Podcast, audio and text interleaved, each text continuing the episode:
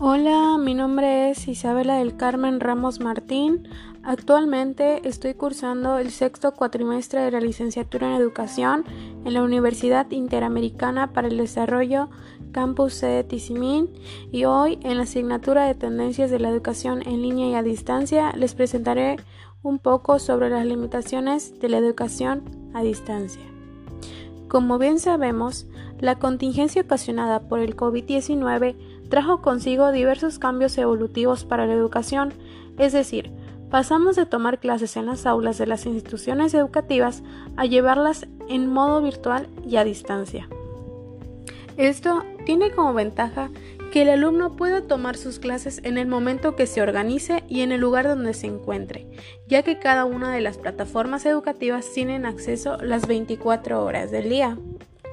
Es por ello que se busca no solo tomar clases a distancia, sino encontrar la manera en que el Internet sirva como una herramienta de apoyo para los docentes y alumnos de alguna institución educativa.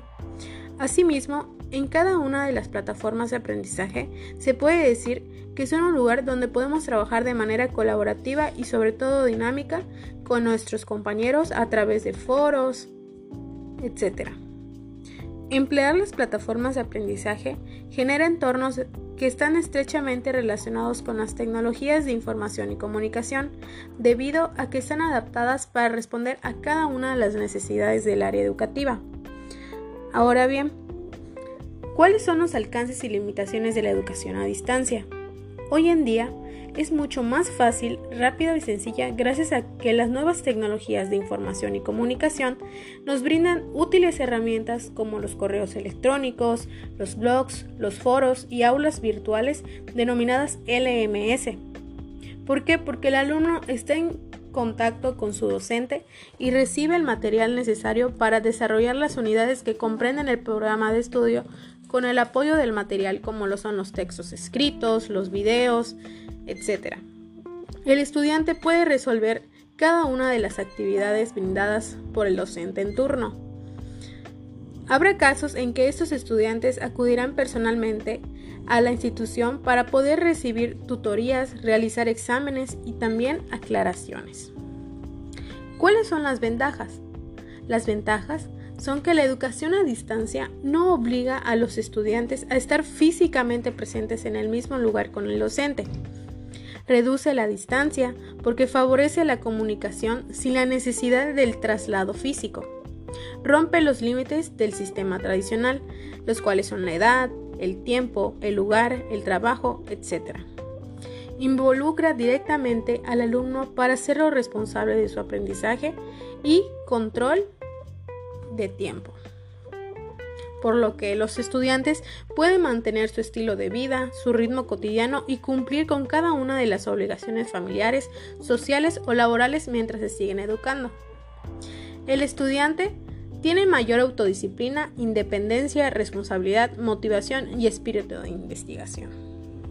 Por otra parte, se encuentran las desventajas las cuales si no hay tecnología no hay esta educación a distancia. ¿Por qué? Porque no hay acceso a Internet, no hay energía eléctrica, al igual que la falta de oportunidad de, oportunidad de solucionar las dudas en el tiempo y espacio requerido, debido a que no, no hay un contacto directo con el docente. Falta de administración y planeación para realizar las actividades escolares, la poca experiencia en la utilización de los medios electrónicos, como son las computadoras, las fallas en las plataformas educativas, los cuales serían el acceso a ligas, etc. Como futura docente, yo sugeriría brindarle a los estudiantes la oportunidad de ir a la escuela para recibir ciertas tutorías para que ellos tengan una oportunidad de aprender y asimismo lograr un aprendizaje significativo Al igual que le brindaría las herramientas necesarias a mi estudiante para poder tener estas clases a distancia. Es decir, si yo tengo la oportunidad de que mi estudiante vive en la misma comunidad, pudiese yo ofrecerle la facilidad de conectarse a una red de Internet o asimismo solicitar esta parte de acceso a Internet en la institución educativa. Por mi parte sería todo. Muchas gracias.